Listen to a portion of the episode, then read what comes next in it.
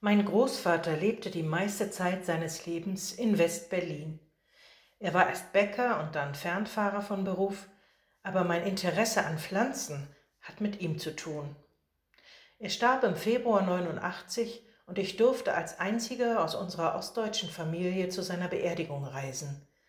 Denn ich war schwanger und risikoscheu und die Gefahr, dass ich mich in den Westen absetzen würde, war also gering. Ich blieb eine Woche in West-Berlin und erhielt das sogenannte Begrüßungsgeld. Ich hatte mir schon vorher überlegt, was ich damit machen würde. Ich kaufte mir eine Schere von Zwilling und ein Pflanzenbestimmungsbuch. Dann war das Geld auch schon alle. Die Schere kam irgendwann abhanden. Das Pflanzenbestimmungsbuch habe ich noch heute. Es gliedert die Wildpflanzen nach Farben und obwohl ich inzwischen eine App auf dem Handy habe, nutze ich es. Ich schaue hinein und denke, ach ja, dieses und jenes wächst ja auch bei mir im Garten oder am Wegesrand. Wie schön es aussieht und welch wundersamen Namen es hat. Echtes Mädesüß, rauhaariger Kälberkropf, kugelige Teufelskralle, gemeiner Froschlöffel, um nur einige zu nennen. Immer neu staune ich über die Schönheit der Pflanzen Fast unscheinbar, oft anspruchslos und vor allem treu wachsen und blühen sie jedes Jahr neu auf. Die Bienen und Schmetterlinge warten schon auf sie und freuen sich, und wir Menschen tun es auch. Das bewusste Hinschauen in die Schöpfung, auf die wilden Pflanzen, erlernte ich also damals als junge Frau. Ich wollte anders leben. Ich trocknete Kräuter, legte einen Gemüsegarten an, kochte Löwenzahnsirup, strickte Pullover aus selbstgesponnener Wolle. Ich wollte für mein Kind und mich ein einfaches, ein gesundes Leben. Und ich will das bis heute. Und meine Kinder und Enkel wollen das auch. Und andere Kinder und Enkel ebenfalls. Oft sind es scheinbar die jungen Menschen, die keine Kompromisse mehr machen möchten, die sich entscheiden, kein Fleisch zu essen, den verwilderten Garten wieder anzulegen, das Gemüse selber anzubauen. Sie kaufen sich in Genossenschaften ein oder unterstützen die solidarische Landwirtschaft. Sie schaffen ihr Auto ab, machen Carsharing oder fahren mit der Bahn. Und nicht selten werden sie dann von uns Älteren belächelt. Ach ihr, sagen wir, die wir unser bequemes Leben nicht mehr missen wollen, die wir gerne gut essen und uns ungerne immer zu bewegen. Ach ihr, das ist aber gut, dass ihr das macht. Wir waren auch mal so.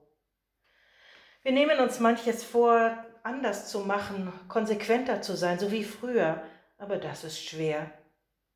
Als wäre es der Auftrag für die Jungen, das auszubaden, was wir angerichtet haben, und die Hoffnung hochzuhalten, dass ein gesundes Leben im Einklang der Natur möglich ist und dass der Klimawandel noch aufzuhalten ist.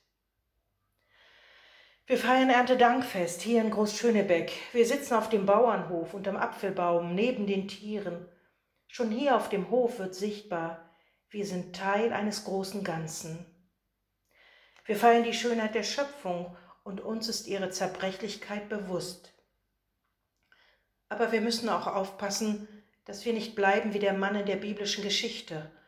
Unsere großen Scheunen sind voll, uns geht es gut und wir sitzen zurückgelehnt weil wir meinen, unsere Seele hat doch Ruhe. Aber diese Ruhe trügt, sie ist eigentlich längst vorbei. Sie weicht der Sorge und der Angst davor, wie es werden wird, wenn es dauerhaft mehrere Grad wärmer sein wird, auch bei uns. Und doch sind es vor allem die jungen Menschen, die dieser Sorge einen Ausdruck geben und eine Form. Heute am Freitag, als ich diese Predigt geschrieben habe, sind Tausende auf die Straßen gegangen, in Berlin und anderswo. Greta Thunberg und Luisa Neubauer haben zu Fridays for Future aufgerufen, um kurz vor der Wahl noch einmal Druck zu machen auf die Politik. Und dann gibt es noch diese kleine Gruppe der Hungerstreikenden vor dem Berliner Reichstag. Ende August haben sie begonnen, nichts mehr zu essen. Sie wollten erreichen, dass die Kanzlerkandidaten zu einem offenen Gespräch zu ihnen kommen. Die Gruppe sieht sich als Teil der letzten Generation, die noch etwas ändern kann, im Blick auf die Klimaveränderungen. Die Politiker haben sich scheinbar, scheinbar verabredet. Gespräch ja, aber einzeln und erst nach der Wahl. Sie wollen sich nicht erpressen lassen. Mich berührt das zutiefst, weil ich einen der jungen Menschen kenne. Ich sehe die Bilder und das magere Gesicht und die Sorge und Qual darin und die Entschlossenheit. Und ich habe Angst, dass dieser junge Mensch sterben wird. Er wiederum hat gar nicht so sehr Angst, selbst zu sterben. Aber das massenhafte Sterben aus Hunger und Mangel oder wegen Überschwemmung in der Zukunft macht ihm viel mehr zu schaffen. Ich unterstütze diese radikale Protestform nicht, aber ich frage mich, was ist passiert, dass junge Menschen immer radikale Reformen suchen müssen, um das Gefühl zu haben, wir werden gehört, gesehen, man nimmt unseren Wunsch nach einer Zukunft ernst und unsere Verzweiflung. Die Hungerstreikenden schreiben in ihrem Aufruf, wir sind die letzte Generation, die noch handlungsfähig ist. Es gibt nur diesen einen Planeten zum Überleben. Seit Jahrzehnten steigen die Emissionen und es wird nicht genug getan. Dabei haben wir ein Recht auf Leben. Dies sehen wir gefährdet. Wollen wir wirklich so weitermachen? Das unermessliche Leid des Klimazusammenbruchs weiter verstärken und unsere Kinder in Kriege und Hungersnöte schicken, was sollen wir tun? Wann werden wir gehört? Liebe Gemeinde, wir leben auf dem Land. Wie oft höre ich den Satz, ach, bin ich froh, hier zu leben. Und ich selber sage ihn auch oft.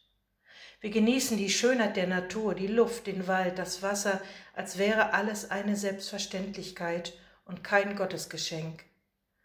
Wir sind schon dankbar, dass es all das gibt, aber es ist uns nur anvertraut, in unsere Hände gelegt. Es braucht unsere Achtsamkeit, unsere Fürsorge, unseren Schutz und unser Umdenken, damit es erhalten bleibt. Es wird so nicht mehr weitergehen und jeder und jeder ist gefordert, etwas zu tun.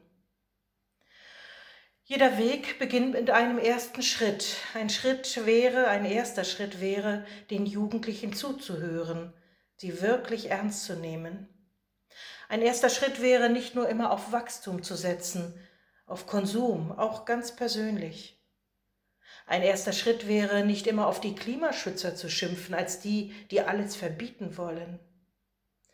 Liebe Gemeinde, wie sieht Ihr erster Schritt aus? Und sehen Sie, welche erste Schritte schon gegangen werden? Auch hier, zum Beispiel in unserem Dorf in Großschönebeck. Ich sehe, wie die Gärten sich verändern, wie viel bunter sie werden. Nicht nur Rasen und Steine und fremdartiges Gehölz, sondern es gibt inzwischen kunterbunte Vorgärten und Blühwiesen mitten im Dorf. Ich denke an eine Rundfahrt, die ich neulich gemacht habe zu den Feldern und Äckern im Dorf.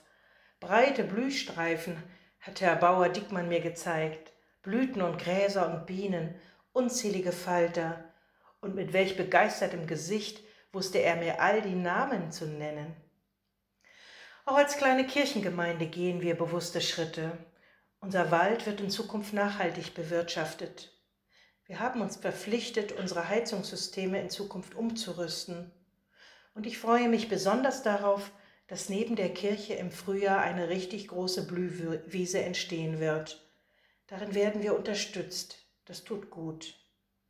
Und ganz sicher schnappe ich mir dann wieder mein Pflanzenbestimmungsbuch um zusammen mit anderen zu schauen, was wächst denn da, was blüht und gedeiht. Wiesenpippau, Mauerlattich, Natternkopf, Mohn und wilde Karde vielleicht. Mein Großvater lebte die meiste Zeit seines Lebens in West-Berlin. Er war erst Bäcker und dann Fernfahrer von Beruf, aber mein Interesse an Pflanzen hat mit ihm zu tun.